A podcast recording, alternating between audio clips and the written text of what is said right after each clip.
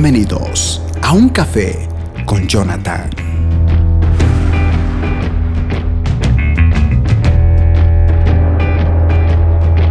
Amigos, amigas, bienvenidos a un café con Jonathan. Mi nombre es Jasmine Delegado y si en esta oportunidad estamos, después de muchísimo tiempo, otra vez con un nuevo café.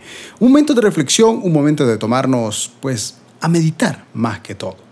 Estamos hoy con un tema muy particular, como le están viendo en sus pantallas. Básicamente vamos a hablar acerca del poder de la oración constante. No solamente del poder de la oración, sino de aquella oración que es constante. ¿Por qué es tan importante para cada cristiano tener una vida de oración constante? Hermanos, hermanos, no cabe duda de que nuestra vida tiene que ser una vida constante de oración, porque de eso se trata, de que todos los cristianos tengamos una comunión con nuestro Creador.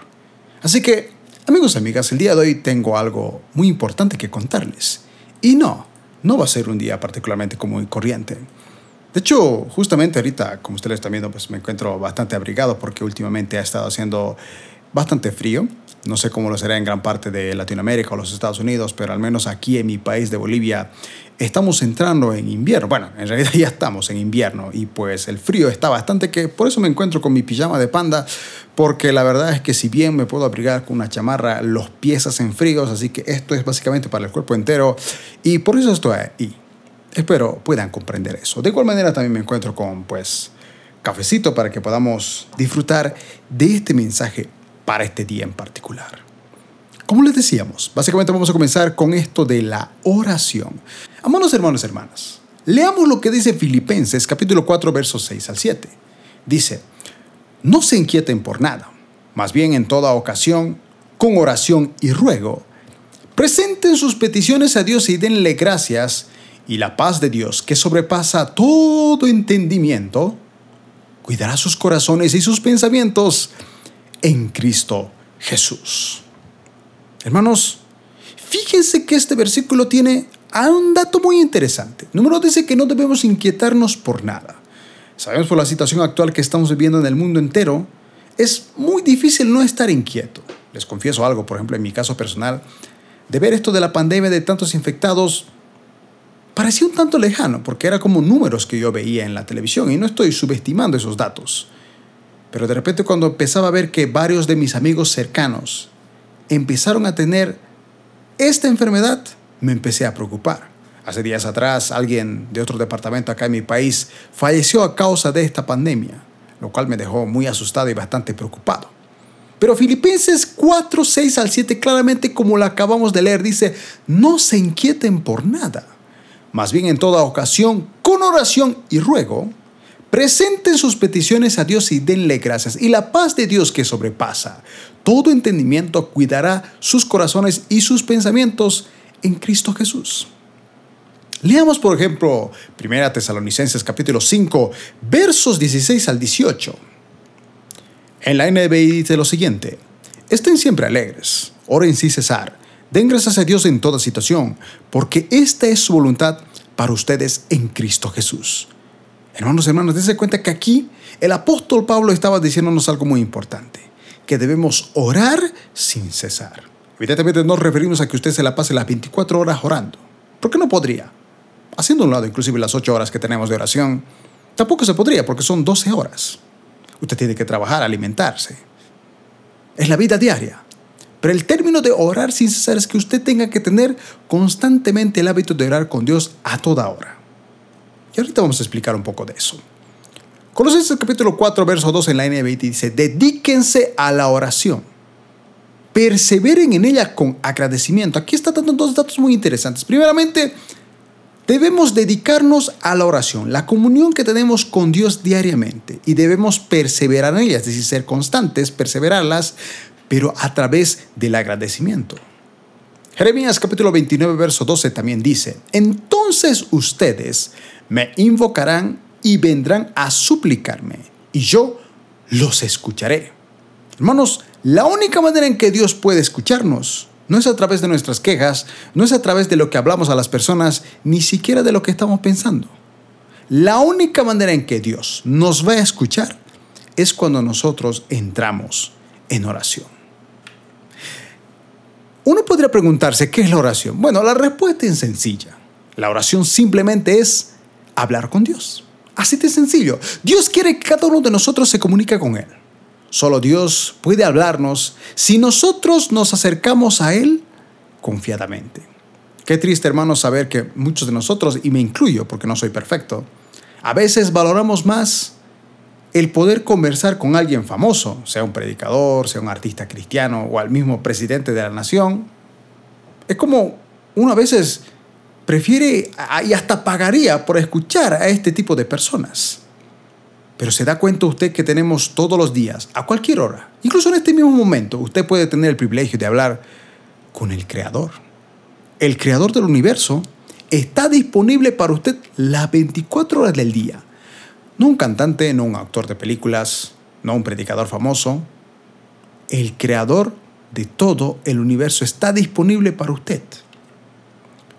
Hermanos, los grandes hombres y mujeres de oración desde tiempos pasados, desde la misma creación de la tierra, desde Adán y Eva, hasta esta misma actualidad, y los que vendrán en próximas generaciones, han sido hombres y mujeres de oración.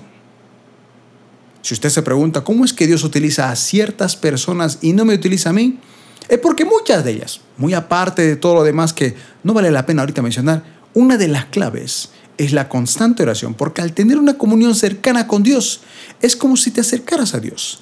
Y su majestuosidad, su misma gloria, se te pega también a ti. La oración es tan fundamental que incluso hasta el mismo Daniel, dice la palabra de Dios, que oraba tres veces al día. La palabra de Dios cuando habla acerca de leer la lectura bíblica en Josué 1.8 dice que debemos meditar en la palabra de Dios de día y de noche. Pero Daniel tenía oraciones tres veces al día. Imagínese cómo sería su vida si usted orara tres veces. Es decir, usted tuviera una oración al despertarse. Y posiblemente ocurran cosas malas, por así decirlo. Tal vez una trágica noticia y usted al mediodía puede buscar a Dios para decirle, Señor, ayúdame en esta situación, en este problema que estoy teniendo. Y en la tarde a lo mejor no suceden problemas. Pongámosle que a usted le va bien. Además, a lo mejor algo que bendijo su vida lo ha impactado. Y cuando llega la noche, antes de irse a dormir, tal vez usted puede agradecer por ese momento. Porque la oración no solo se trata de, hacer peticiones a Dios, también se trata de agradecerle por las cosas que nos dan. El escritor de Santiago claramente decía, están pasando ustedes por aflicciones, alégrense, porque eso produce en ustedes paciencia. Los mismos discípulos de Jesús al ver cómo Jesucristo, su Maestro, obraba a través de milagros, señales y cosas sobrenaturales, le dijeron, de alguna manera nuestro Maestro tiene tanto poder que su oración, porque Jesucristo oraba, siempre tiene un constante momento para buscar a su Padre. Y los discípulos lo veían y decían, la clave es la oración, pero también hay que ver cómo nuestro Maestro ora. Y ahí viene el famoso Padre nuestro, que resume cómo debería ser nuestra oración diaria al Padre. Pero bueno, les quiero contar una pequeña historia reflexiva. Esta es una historia poderosa, de hecho está escrita en un libro, basada en el libro de La ciencia de la oración del pastor y predicador evangelista que ya falleció hace un par de años atrás, Gigi Ávila. En este libro, en el capítulo 9, que básicamente cuenta historias de fe que tengan que ver con la oración, quiero contárselas. La historia dice así, es decisivo mantener una vida diaria de oración. No debe haber descuido en esto. El más ligero descuido podría costar caro. En una ocasión, dice el libro, en este caso es la cuenta, un mercader cristiano de Armenia llevaba sus mercancías por caravana a través del desierto a un pueblo de Armenia turca. Habiendo sido levantado en un hogar cristiano, él había formado el hábito de orar diariamente, entregándose en pleno en las manos de Dios. Para esos días el país estaba infestado de bandidos que se dedicaban a robar las caravanas. Una de las bandas que había estado siguiendo al mercader cristiano con las intenciones de robarles en cuanto acamparan. Esa noche y bajo el amparo de la oscuridad se acercaron. Todo estaba muy tranquilo, no parecía haber guardias, pero cuando se acercaron los bandidos quedaron asombrados, pues unas paredes muy altas que nunca habían estado allí rodeaban la caravana. Aleluya, dice Gigi Ávila comentando esta historia. La próxima noche se acercaron y allí estaban aquellas paredes inexpugnables. La tercera noche las paredes seguían allí. Pero esa tercera noche, a diferencia de las otras noches, esa pequeña muralla, esa pequeña pared, tenía brechas, es decir, pequeños agujeros. Y por esos agujeros, los bandidos ingresaron al lugar. El capitán de los ladrones, atesorizado por el misterio, despertó al mercader. ¿Qué quiere decir esto? preguntó.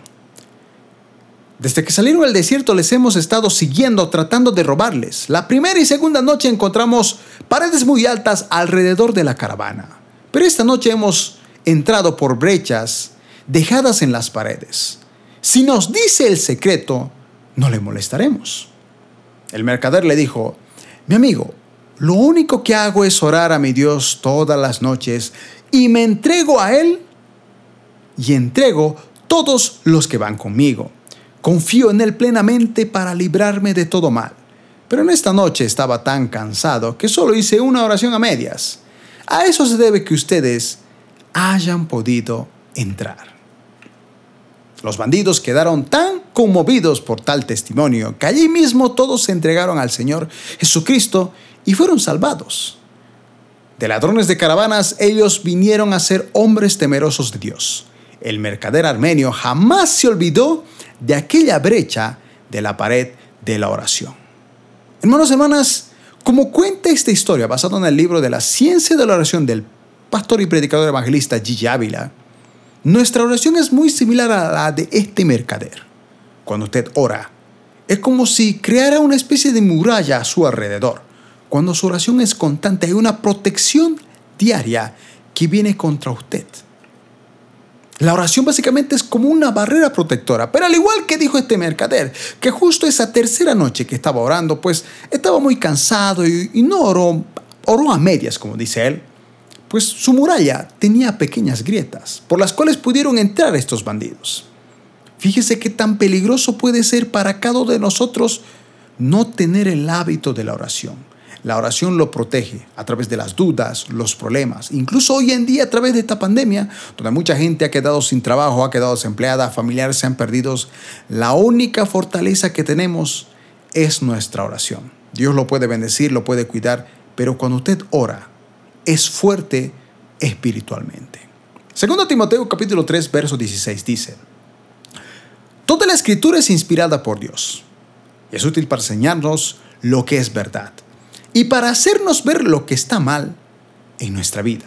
Nos corrige cuando estamos equivocados y nos enseña a hacer lo que es correcto. Hermanos hermanas, no hay nada mejor que tener una vida constante de oración. En todos mis años que llevo de cristiano, si algo me he dado cuenta es que cuando yo he mantenido una vida constante de oración, he visto cómo Dios no solamente me ha utilizado, no solamente sido de bendición para muchas personas. No solamente he visto cómo Él empieza a revelarme cosas a través de su palabra, sino que también he visto cómo cuando no he tenido una oración constante, de repente parece que mi mismo espíritu se empieza a debilitar. Jesucristo dijo, a la verdad, el espíritu está dispuesto, mas la carne es débil.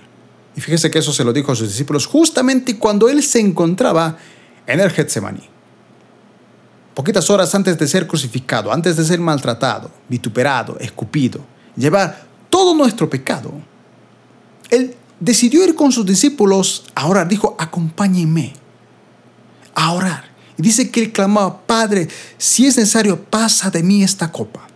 Jesucristo aún en su momento, porque Jesucristo vino a esta tierra a morir por nosotros y como lo estábamos estudiando en los cursos de teología, básicamente su muerte tenía que ver para darnos este nuevo pacto, nuevo y mejor pacto.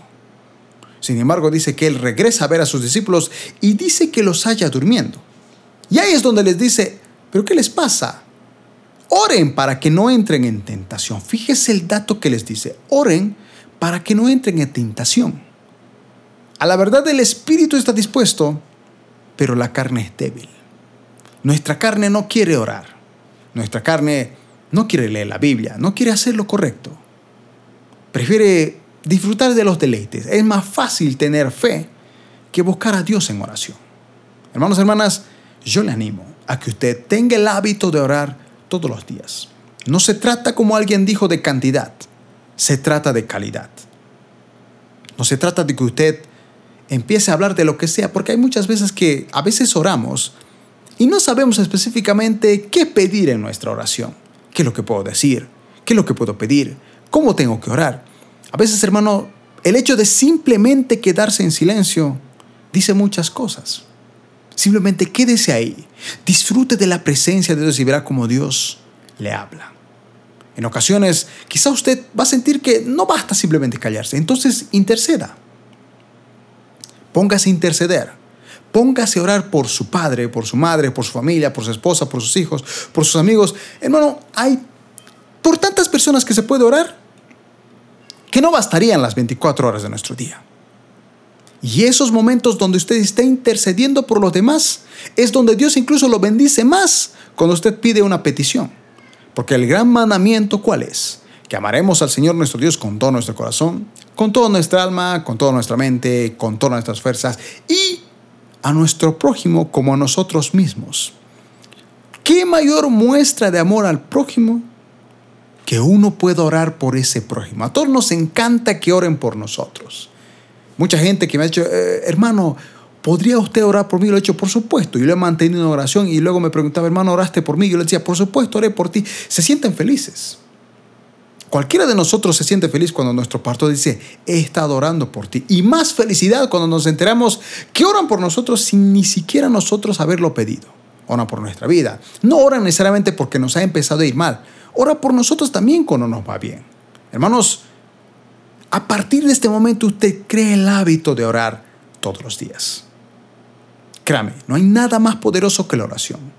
Fortalezca su espíritu a través de la oración. Su carne no quiere orar, pero su espíritu sí.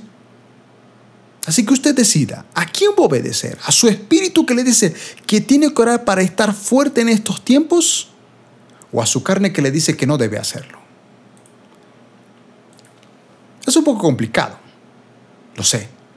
Y vuelvo a decirle, tener una vida de oración no a veces no es fácil. En ocasiones uno no tiene ganas. En ocasiones el trabajo, el estrés de la vida, son muchas de las razones por las cuales una persona deja de orar. Créame, yo no voy a hacerme aquí a la santa y decirle, yo toda mi vida he hecho lo correcto y he orado a Dios. Ha habido muchas ocasiones donde por el afán de la vida he dejado de orar. Y he visto también cómo esa falta de oración ha hecho de que las cosas me vayan mal. Y ojo, no estoy diciendo que cuando usted ore todo le va a ir bien. Usted va a orar y muchas veces le va a seguir yendo mal. Pero ahí viene una diferencia. Cuando las cosas a usted le van mal, pero usted está en oración, usted confía más en Dios, sabe que Él está ahí. Cuando usted empieza a orar y luego de orar, abre la palabra, la lee, la revelación es muy distinta que usted simplemente la lea así como si nada. Hermanos, necesitamos tener una vida constante de oración. Cree barreras para su familia.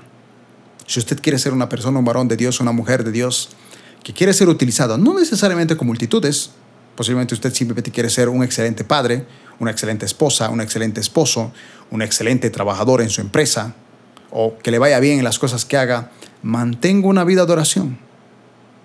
Porque cuando usted ora, Dios hace grandes cosas con usted.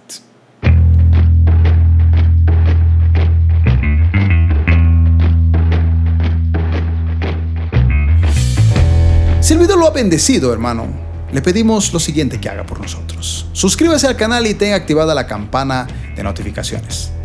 Déjenos su like y sus comentarios. Comparta este video con sus amigos a través de las redes sociales. Lo que usted recibe de gracia, de lo de gracia. Recuerde seguirnos en nuestras redes sociales, Facebook, Twitter e Instagram. Estamos como el pan de cada día. Los links oficiales en la descripción de este video. También le pedimos que si usted ha sido bendecido pueda apoyarnos a través de un donativo o una ofrenda. Lo puede hacer a través de PayPal a nuestro correo electrónico yasmaniweb7.gmail.com. El correo electrónico se encuentra en la descripción de este video.